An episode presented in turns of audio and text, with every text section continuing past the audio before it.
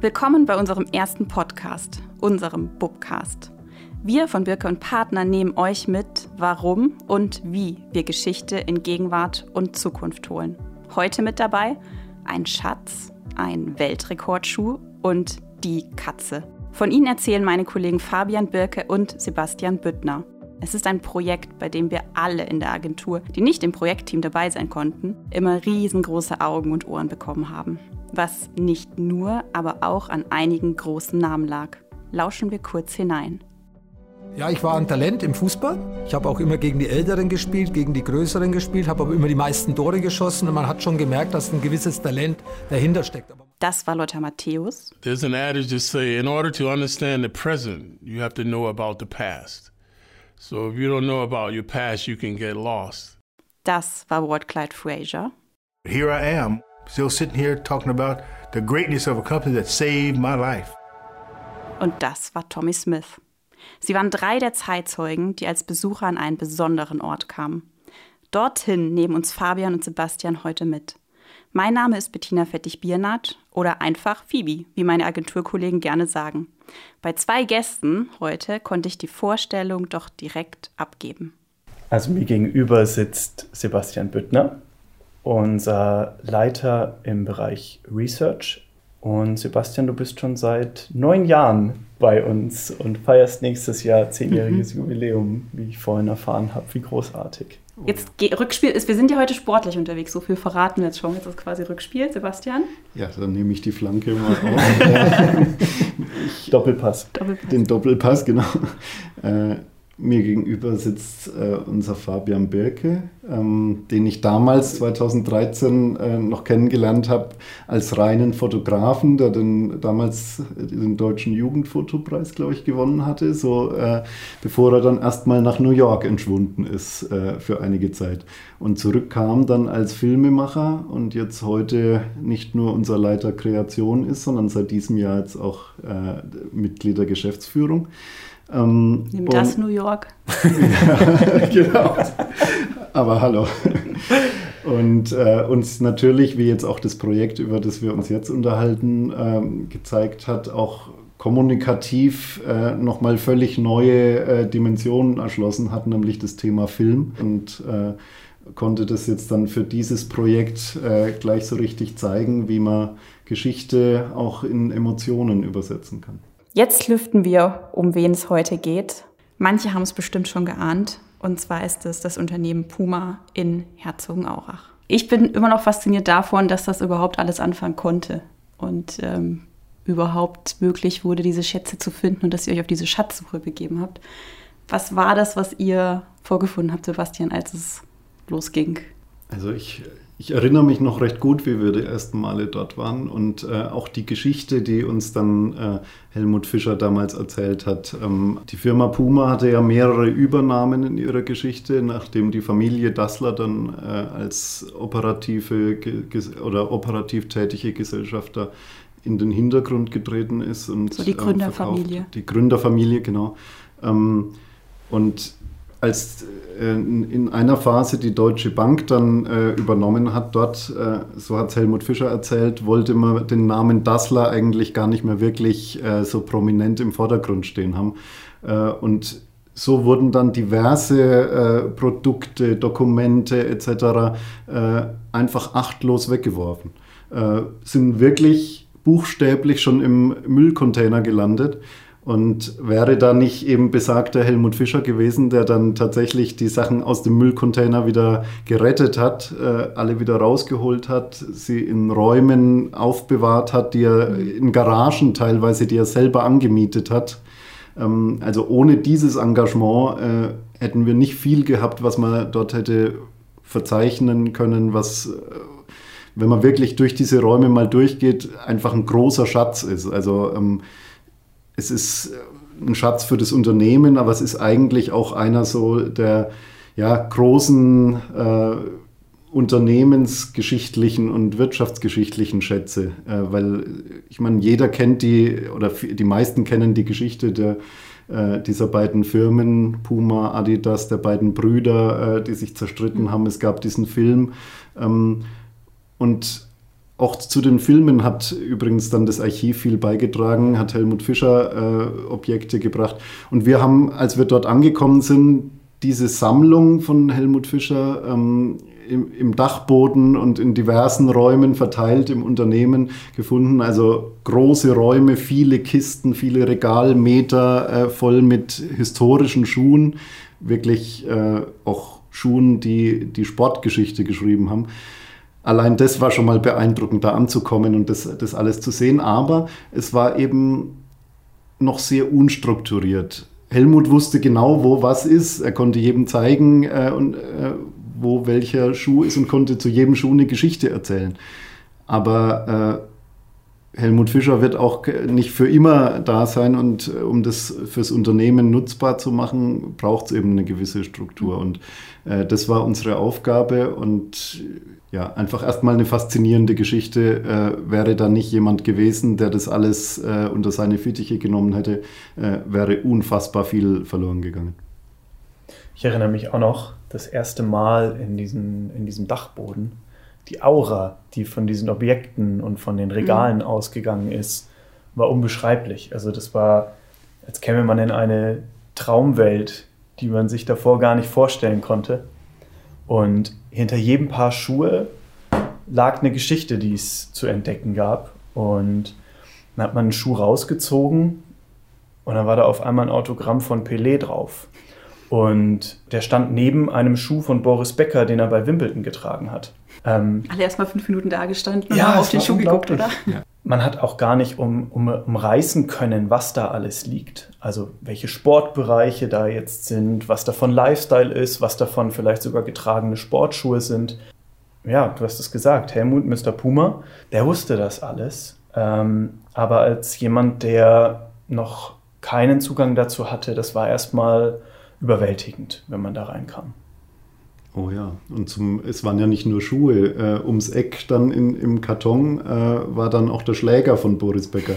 Äh, ich meine, die, die unglaublich. Also ich meine, die allerwichtigsten äh, Produkte hatte dann Helmut ja auch ein bisschen aussortiert und bei sich im Büro in einer Vitrine schön ausgestellt. Äh, unter anderem dann auch der schnellste Schuh der Welt von Usain Bolt. Mhm. Ähm, und es, es, ging eben, es waren kistenweise Dokumente, es waren kistenweise äh, Textilien. Es gab einen ganz eigenen Raum, der voller Trikots war, von verschiedensten Mannschaften, die Puma mal äh, ausgestattet hat. Zum Teil auch getragen. Zum Teil auch getragen. Äh, man, der Raum hat gut gerochen. mit Grasflecken. Ja. Was, was habt ihr dann gemacht mit dieser Fülle an Material, wo man erstmal rausfinden musste, was liegt da? Und was war dann das Ziel? Wo, wo sollte es hingehen mit dem, was da vorhanden ist? Also natürlich muss man sich generell und da ganz besonders, äh, wenn es mehrere Räume sind oder sowas, mal einen ersten Überblick verschaffen, was ist denn da? Also nicht einfach nur durchgehen und bewundern, wofür man reichlich äh, Anlass hätte, ähm, sondern wirklich eine, erstmal eine Bestandsübersicht sozusagen. Einen Überblick, äh, welche verschiedenen Objekttypen haben wir, äh, welche Dokumente haben wir, ähm, dabei auch schon ein bisschen beachten, äh, aus was sind diese verschiedenen äh, Objekte? Also äh, die Schuhe aus Leder, die Textilien aus bestimmten äh, Kunststoff oder auch Baumwolle, die älteren und sowas. Also diese Materialien äh, sind ja dann für die spätere Archivierung auch ähm, von Belang. Und so, so haben wir mal eine erste Übersicht gemacht, äh, was da ist, haben eine erste Struktur angelegt ähm, und äh, ja, haben dann wirklich angefangen, am Anfang in einer Excel-Tabelle äh, die Dinge alle aufzunehmen.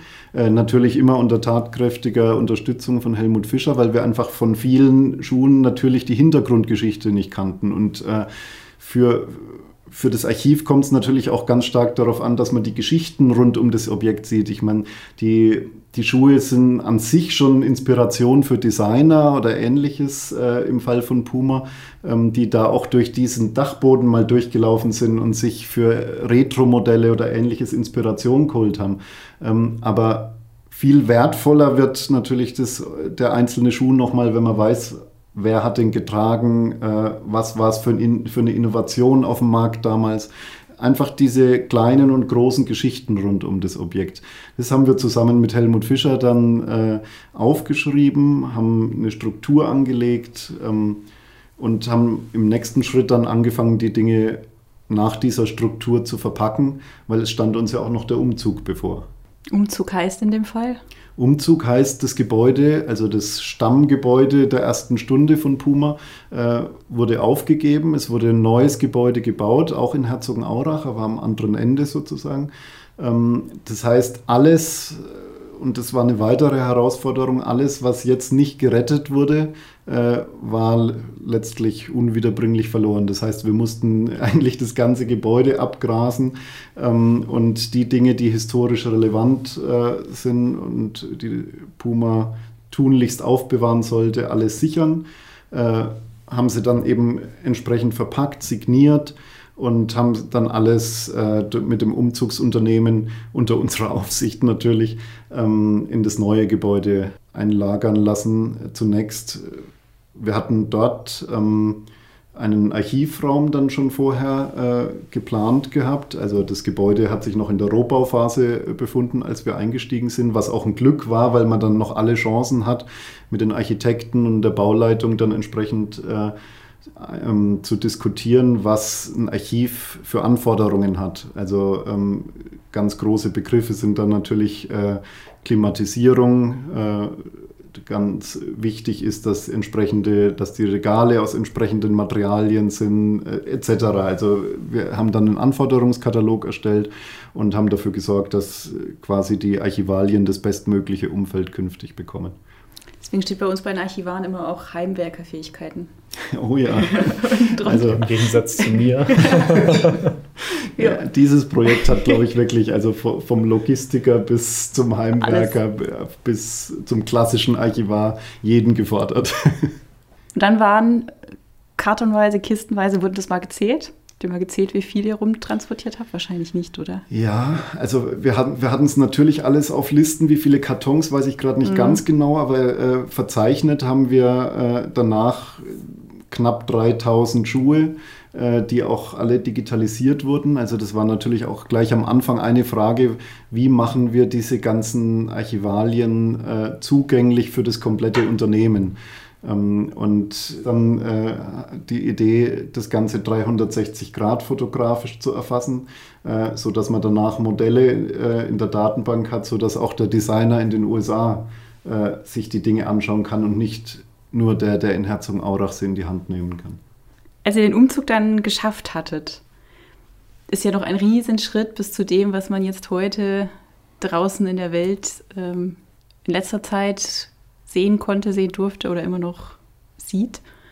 Wie ist es dazu gekommen? Also wie haben es diese ganzen Trikots, diese ganzen Schuhe, diese ganzen Objekte geschafft, dass man sie draußen in der Welt dann auch wirklich wahrgenommen hat? Also erstmal war das Verzeichnen jahrelange Arbeit. Das Archivieren und das auch alleine die Konservatorik war natürlich ein Riesenthema, weil teilweise Materialien in diesen Schuhen genutzt wurden, die nach ein paar Jahren zerbröckeln, zu Staub verfallen. Das ist wirklich erstaunlich. Teilweise hat man Schuhe in die Hand genommen und die Sohle ist schon leider abgegangen. Das heißt, ähm, es war ein großer Anteil eurer Arbeit, ähm, auch diese Schuhe für die Zukunft zu schützen. Das heißt, das war ein großer Anteil dieser jahrelangen Arbeit, aber auch eben das Verzeichnen und in eine Archivsoftware einzuarbeiten, mit Fotos, um das dann eben im Unternehmen zu verankern und nutzbar zu machen. Das war wirklich ein großer Teil unserer Arbeit und unserer Aufgabe. Sebastian, da kannst du noch mehr dazu sagen? Das Verzeichnen schafft halt quasi die, die Datenbasis letztlich für alles. Wir es, ja, es wurde dann auch relativ schnell genutzt. Ähm, äh, es kamen immer wieder Anfragen aus dem Unternehmen äh, zu bestimmten Produkten. Es kamen aber auch Anfragen von extern. Äh, wo jemand irgendeinen Schuh bei sich hatte oder so und Informationen dazu haben wollte. Und da hat, war das Puma Unternehmensarchiv jetzt natürlich eine Anlaufstelle, die dann auf Basis dieser, äh, dieser gesammelten äh, Informationen dann auch Auskunft geben konnte. Und ähm, Konservatorik, du hast es genannt, äh, wir haben alle alle Objekte gesäubert. Wir haben, haben sie in säurefreie Kartons dann verpackt, um den Verfall möglichst äh, aufzuhalten oder zu verlangsamen. Ähm, wir haben, wie vorhin schon erwähnt, dann in, einem, in einen Raum eingestellt, wo die idealen Klimabedingungen herrschen. Äh, all diese Dinge gilt es dann eben zu beachten, um ja, ein Archivar arbeitet immer für die Ewigkeit, äh, um möglichst für die Ewigkeit zu erhalten und zu überliefern. Sowohl äh, die Informationen, die eben dann irgendwann äh, ansonsten verloren gehen, als auch die und vor allem die Produkte und Objekte und Dokumente selbst natürlich. Ja, und wie haben wir es zugänglich gemacht? Äh, wir hatten es vorhin schon kurz angesprochen. Wir haben äh, alle Objekte äh, digitalisiert. Wir haben, äh, wir haben sie 360 Grad fotografiert. Wir haben sie in die Archivdatenbank eingebunden und so kann jeder weltweit innerhalb des Unternehmens sich jetzt diese 360 Grad von allen Seiten äh, die, diese Archivalien ansehen. Und äh, ich glaube, diese Verfügbarkeit dieses Schatzes, äh, das macht schon einen großen Mehrwert aus. Äh, was hilft's, wenn die wichtigsten Dinge irgendwo im Keller mhm. liegen? Einige wissen, dass es da ist und die vor Ort können es auch mal in die Hand nehmen. Auch wenn natürlich, wenn man was in die Hand nimmt, es hat immer vorsichtig. so eine eigene, ja, erstens vorsichtig, aber es hat immer auch so eine eigene Aura. Es ist schon nochmal was Besonderes, äh, das wirklich real in der Hand zu haben. Aber man kann sich jetzt eben auch in den USA, man kann sich in Asien, man kann sich überall ansehen. Und äh, dieser, dieser Teil der Arbeit ist, glaube ich, dann auch im Alltag für viele verschiedene Unternehmensteile schon sehr wertschöpfend. Und wir haben von Anfang an in Kommunikation gedacht. Also wir haben von Anfang an ich meine, ich habe es ja erzählt, wir sind da reingekommen und waren alle erstmal mit großen Augen da gestanden und waren alle sehr stolz, an diesem Ort zu sein und haben uns natürlich von Anfang an überlegt, wie kann man das nutzen, wie kann man dieses Gefühl auch übertragen auf alle Mitarbeiterinnen und Mitarbeiter von Puma und auch erzählen, was da passiert, was da für ein Schatz da ist, was wir da gerade machen, ähm, damit die Leute natürlich dann auch irgendwann das nutzen ähm, muss man erstmal davon erzählen. Und das haben wir von Anfang an gemacht. Wir haben relativ schnell angefangen, filmisch zu dokumentieren, aber auch fotografisch. Ähm, den alten Dachboden, ähm, aber auch weitere Räumlichkeiten, die eben gefüllt waren mit ähm, historischen Schuhen und Objekten. Und daraus, ohne das groß vorher geplant zu haben, wir haben einfach erstmal das Potenzial gesehen ohne das vorher groß geplant zu haben, hat sich dann eine dokumentarische Reihe ergeben, sage ich mal, ähm, in der wir dokumentiert haben, wie das Archiv ähm, im neuen Gebäude entsteht und wie natürlich das alte Gebäude ähm, aufgeräumt wird und wie dieser Umzug verläuft und was denn jetzt mit diesen historischen Schätzen passiert, auch mal zeigen, wie wird so ein Schuh verpackt und das natürlich alles in der Puma-Optik und Lifestyle gefilmt und tolle Musik. Also das haben wir uns nicht nehmen lassen, da ein bisschen ähm, was draus zu machen. Und was ein großes Geschenk war, war, dass Puma natürlich Zugang zu sämtlichen Sportlegenden hat. Und gerade Mr. Puma, Helmut Fischer, kennt einfach jeden Star, der mal irgendeine wichtige Sporterrungenschaft in seinem Leben hatte. Also ähm, von seinem Kumpel Boris Becker bis hin zu Usain Bolt, der ihm nach seinem ähm, Weltrekordlauf den linken Schuh geschenkt hat.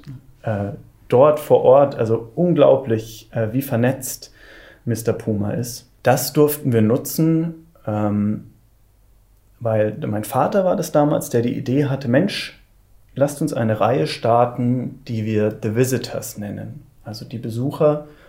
Und ähm, das haben wir dann erprobt mit Walt Clyde Frazier, eine amerikanische Basketballlegende, nachdem auch ein Schuh, der mhm. Puma Clyde benannt ist, der zu Besuch kam, ähm, für eigentlich für andere ähm, Events. Und wir haben einen Timeslot von einer Stunde bekommen.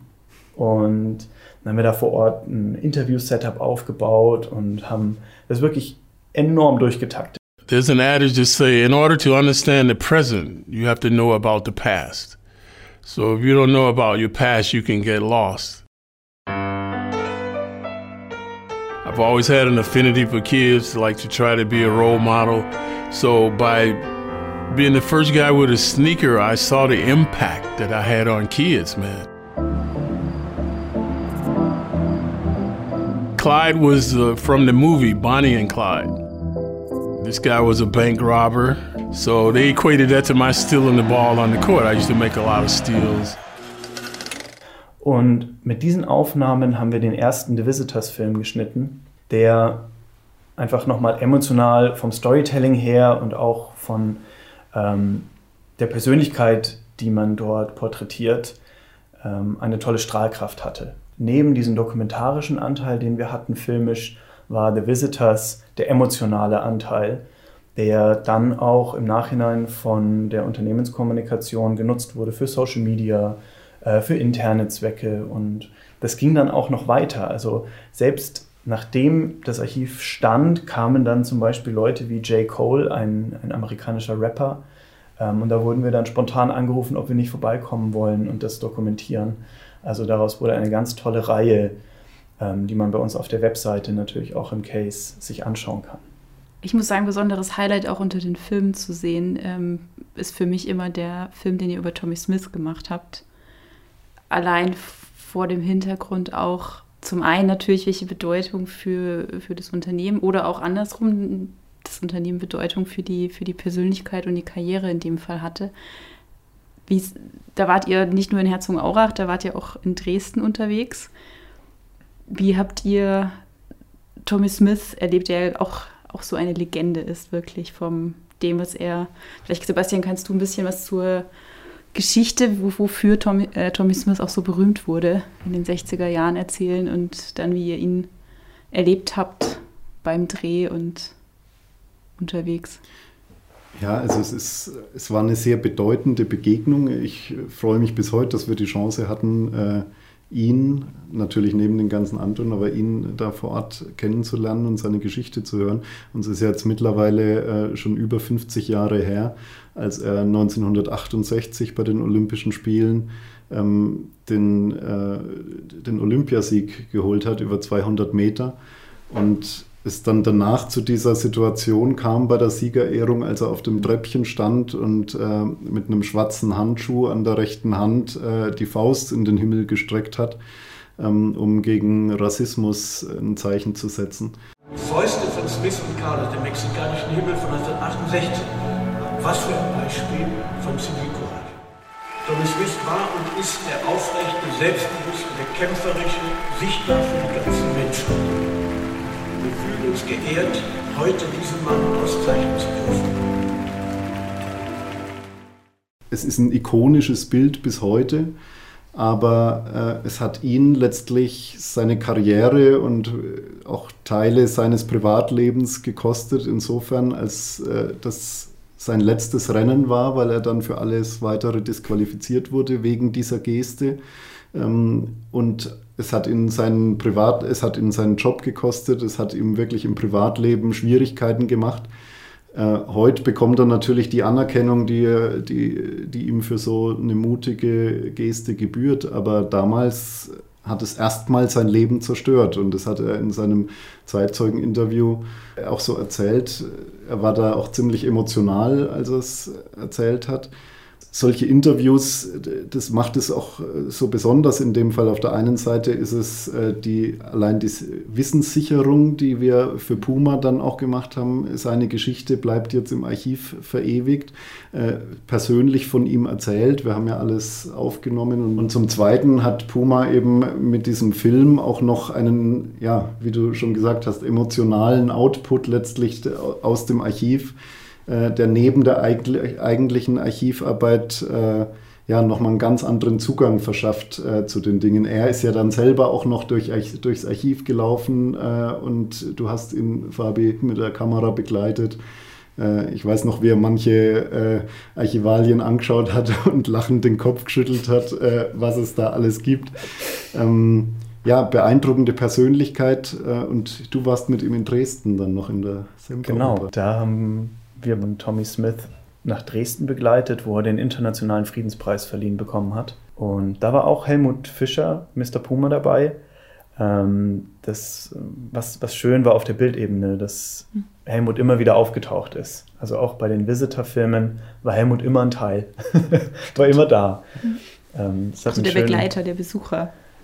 Genau, ja, absolut. Ja, er war ja auch, Anker. Er war ja der Host sozusagen. Mhm. Er hat die Leute ja empfangen und, und sie kamen ja auch wegen ihm. Mhm. Ähm, natürlich okay. wegen der Marke, aber auch wegen ihm. Natürlich, und er war deswegen auch immer im Film zu sehen, weil er nicht nur nur, der, nur in Anführungszeichen der Gastgeber war, sondern man sieht es, äh, wie ihn Walt Frazier umarmt hat, wie, äh, wie, er mit Tommy Smith gesprochen hat. Er kennt sie einfach alle und sie schätzen ihn entsprechend. Ja. Wie ist denn eigentlich die Verbindung zwischen Tommy Smith und Puma gewesen? Am Anfang des Interviews hat Tommy Smith gesagt, dass Puma ihm das Leben gerettet hat. Also Puma hat ihn nicht fallen lassen. Puma stand an seiner Seite, auch nach der Geste und wahrscheinlich auch wegen dieser Geste. Also Tommy Smith ist ja auch eng verbunden mit dem, äh, mit dem Puma Suede, mit diesem äh, klassischen Puma-Modell. Ähm, und der Puma Suede war ja auch mit bei der Siegerehrung vertreten, weil äh, Tommy Smith äh, den Schuh mit aufs Podium gebracht hat. Man sieht ihn auch auf den Bildern, auf einem hält er ihn zum Beispiel auch in die Luft. Und er hat im Interview dann auch erzählt, und das ist sicherlich auch Ausdruck dessen, dass die Partnerschaft mit Puma da eben sehr eng war und das erst zu schätzen wusste, dass man ihm äh, treu geblieben ist und ihm den Rücken gestärkt hat. Ähm, dass ja, das so sein Lieblingsschuh war. Er hat ihn zu jedem Anlass zum Training, äh, zu, zu in der Freizeit getragen. Ähm, und ja. Es war sein Kirchenschuh, hat er gesagt. Das mein Church-Schuh. und das, äh, es war ja auch das Jahr des Jubiläums dann von, von Puma Suede, oder? Genau. Es gab einige Social-Media-Posts zu dem Thema. Es gab sogar eine Sonderedition vom Suede wo ähm, ikonisch die, die Faust drauf gedruckt war in verschiedenen Farben. Neben den sehr prominenten Besuchern oder Gesprächen habt ihr auch einige getroffen, die jetzt in der Welt generell nicht so bekannt sind, aber eine große Bedeutung hatten, um mit denen sich auszutauschen, Erfahrungen zu hören, die unter den ersten Mitarbeitern überhaupt von Puma waren, die quasi schon 1948 durch die Werkstore gegangen sind. Genau, und die ja mit dazu beigetragen hat, haben äh, Puma in den Anfängen mit aufzubauen. Georg Hetzler aus Herzogenaurach äh, direkt äh, war einer von diesen 13 oder 14 Leuten, die sich äh, Rudolf Dassler angeschlossen haben, als das Brüderpaar Dassler, äh, die ja vorher gemeinsam ihre Schuhfabrik hatten, Gebrüder Dassler, ähm, als sie sich getrennt hatten, im Streit. Viele haben sich Adolf Dassler angeschlossen und äh, eben diese 13, 14, dieser verschworene Haufen damals ist bei Rudolf geblieben und hat eben jeder auf, in seinem Metier quasi dazu beigetragen, äh, Puma aufzubauen. Damals in der Würzburger Straße war das schon. Ne? Es war auch sehr beeindruckend, äh, wie er erzählt hat, auch über Rudolf Dassler, den Gründer, äh, mhm. der ihn sehr bewegt hat. Er hat damals über Rudolf Dassler gesagt, ähm, aber das war ja kein normaler Mensch, das war der Chef. Und der Chef war ein großer, ein ganz großer. Auch und, der äh, Respekt, äh, oder? Ja, er hatte, das war die Mischung aus Respekt und persönliche Verbundenheit, eben, ja, wie man es wahrscheinlich nur so hat, wenn man von den Anfängen dabei war und ihn eben gekannt hat. Und ja, mittlerweile ist Georg Hetzler auch schon verstorben und äh, wir hatten eben das Glück, ihn noch kennenzulernen. So viele gibt es, glaube ich, nicht mehr, die von den mhm. Anfangstagen mit dabei waren. Wer erstaunlicherweise auch von Rudolf Dassler erzählen konnte, war Lothar Matthäus der aus seinem Kinderzimmer auf das Büro von Rudolf Dassler schauen konnte. Und die beiden hatten auch eine enge Verbindung ähm, und waren im Cabrio unterwegs. Äh, fand ich erstaunlich, dass es da auch so eine Verbindung gab. Ja, er hat von, von ihm oder von Puma ja auch dann seinen Fußball bekommen, mit mhm. dem er auf Puma-Gelände, hat er erzählt, im Hof dann gekickt hat. Das heißt, äh, Puma war auch da von Anfang an auch äh, bei der Karriere dieses bis heute ja einzigen deutschen Weltfußballers beteiligt und hat ihm ja dann auch äh, den Sprung nach Mönchengladbach äh, mit in die Wege geleitet. Und Armin Dassler kam zu mir und hat mich dann gefragt, hör zu, äh, möchtest du mal Profi werden? Dann sage ich, Herr Dassler, das ist ja keine Frage. Jeder kleine Junge, der Fußball spielt, möchte irgendwann mal Profi werden. Ja, zu welchem Verein möchtest du denn gehen? Dann habe ich gesagt, ja, ich bin Borussia Mönchengladbach-Fan, weil Borussia Mönchengladbach hat ja den gleichen Sponsor äh, wie wir praktisch gehabt, den Herzogenaurach, nämlich Puma. Borussia Mönchengladbach, guter Stichpunkt. Dich haben sie ja auch abgeworben, in Anführungszeichen. Ja, ja. ja, dort spielen durfte ich nicht, aber ich durfte mit Helmut Fischer auf jeden Fall hinfahren. Und zwar äh, haben wir damals äh, so die erste Ausstellung, die aus dem Archiv, aus dem dann strukturierten Archiv äh, geboren wurde, dort äh, vor Ort auf dem Vereinsgelände aufgebaut. Ihr habt in Borussia Mönchengladbach aufgebaut, aber ihr habt auch bei Puma selbst die Brücke bestückt, oder? Zumindest das Archiv. Ja, Puma hat, konnte ja im, äh, dann 2018 seinen 70. Geburtstag äh, feiern. Und äh, zu dem Anlass ist dann auf der, der Brücke, die die beiden Gebäude des jetzigen Headquarters verbindet, äh, eine Ausstellung ähm, äh, entstanden. Äh, die dann eben durch das Archiv auch immer mit betreut wurde, wo immer mal wieder auch anlassbezogen äh, neue äh, Objekte, neue Archivalien ausgestellt wurden, zum Beispiel anlässlich der Handball-WM Handballschuhe. Also Puma hat ja wirklich alle möglichen Sportarten auch schon in früheren Jahrzehnten in seinem Repertoire gehabt und ähm, ja, so konnte man auch immer wieder was Neues liefern aus dem Archiv oder zu, zum jeweiligen Anlass das Richtige, das Passende und die Stars dieser frühen Zeiten dann äh, nochmal ins Bewusstsein der Leute zu rufen. Genau, und Helmut Fischer hat dann auch Führungen gemacht durch die Ausstellung, was sehr unterhaltsam war und was auch ganz viel genutzt wurde, intern bei Puma, aber auch mit äh, Besuchern, die vor Ort waren, um eben das Markenerlebnis zu stärken. Wir waren auch mal mit dabei mit unserem MCS1 mit unserer Veranstaltungsreihe. Das ja. war super.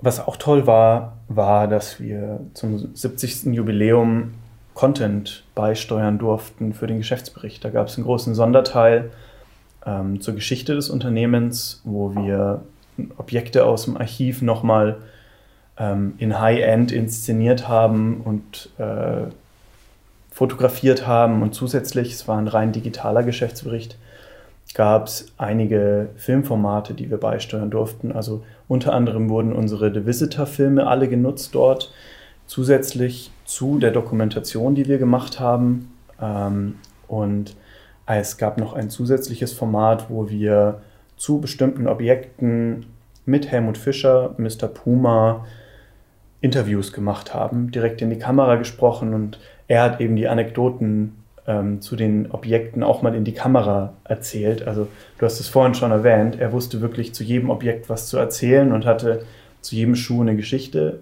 Und wir hatten immer schon das Gefühl, die Geschichten müssen mal dokumentiert werden. Es reicht nicht nur, wenn wir die hören, sondern die muss jeder hören können. Und ja, dann gab es eben Anekdoten mit Boris Becker, wie er das erste Mal auf einer Messe war mit ihm nach dem Wimbledon-Sieg und sich alles geändert hat. Und von Belay, seinem, seinem Spätzle. Ähm, also wirklich auch nochmal ein tolles Format.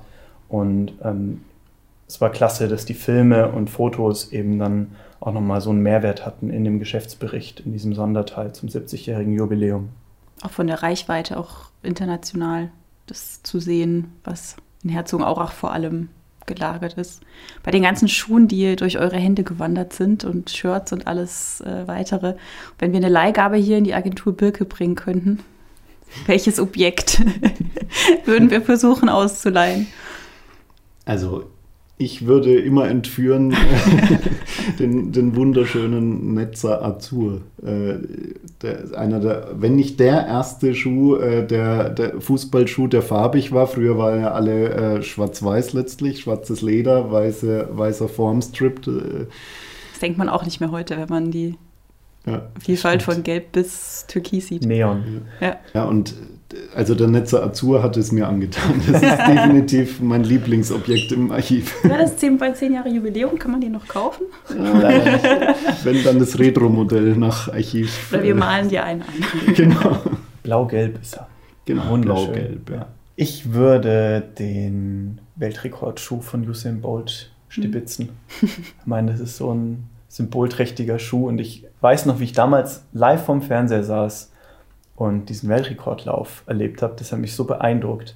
Und dann kommt man in Helmut Fischers Büro Und was steht da? Dieser Schuh. Und es ist wirklich der Schuh, der dort getragen wurde, der linke. Wer hat den rechten? ist die große Frage. Ähm, Helmut meinte, den hat er noch. Also er hat anscheinend nur den linken verschenkt, aber das können wir nicht verifizieren. ja, aber allgemein, wenn man sich überlegt, wie viel wie viele Momente der, der, Weltsportgeschichte da in diesem Archiv liegen. Das, also da kann man schon mit Ehrfurcht durch die Regale reinlaufen. Ne? Danke euch, dass ihr diese Sportmomente aus den Kartons gepackt habt heute für uns und für unsere lieben Zuhörerinnen und Zuhörer. Und äh, auch gezeigt habt, was alles mit dem Thema Archiv geht. Ähm, und gerade auch bei einem Unternehmen, das mit einem Claim wie Forever Faster die Zukunft äh, sowieso mit im Claim hat und auch alles im hohen Tempo, aber was auch aus Geschichte ins Jetzt und die Zukunft geholt wird oder ihr geholt habt auch. Ähm, und, und gerade die Filme, wer sie anschauen mag, findet sie natürlich bei uns auch auf der Website. Habt ihr noch so eine Conclusio für, von euch für alle, die gerade zuhören? Eure liebste Erinnerung zum Beispiel? Also zum Abschluss. Man muss wirklich sagen, meine liebste Erinnerung ist, wie ich dich, Sebastian, immer besucht habe. ähm, gerade am Anfang, wo wir uns diesem Thema noch genähert haben, wo wir noch keinen exakten Plan hatten ähm, und wir immer wieder durch die Gänge gestrichen sind, wir ähm, Pläne gemacht haben, wir Ideen hatten, wir inspiriert waren und uns dort auch relativ frei bewegen durften. Ich weiß noch, ich hatte dann manchmal mein Skateboard dabei. Es wurde ja gerade schon umgezogen, das heißt, die Büros waren zum großen Teil schon leer. Und gerade so diese Zeit, die wir dort auch als Team verbracht haben, ist mir eine der liebsten Erinnerungen, muss ich sagen. Dasselbe Skateboard, das noch manchmal hier durchdüst? Ja. Sehr gut. Das wird auch mal irgendwann so ein Ausstellungsstück, so in 20 Jahren, das Skateboard. Das, das klingt gut, ja. Nicht wegwerfen. Ja, nee, aber ich meine, diese, diese Teamleistung auch für uns von der Agentur aus war natürlich super. Das hat man, glaube ich, in der Form, wo so viele verschiedene Gewerke dann auch beteiligt waren, ähm, habe ich auch sehr genossen.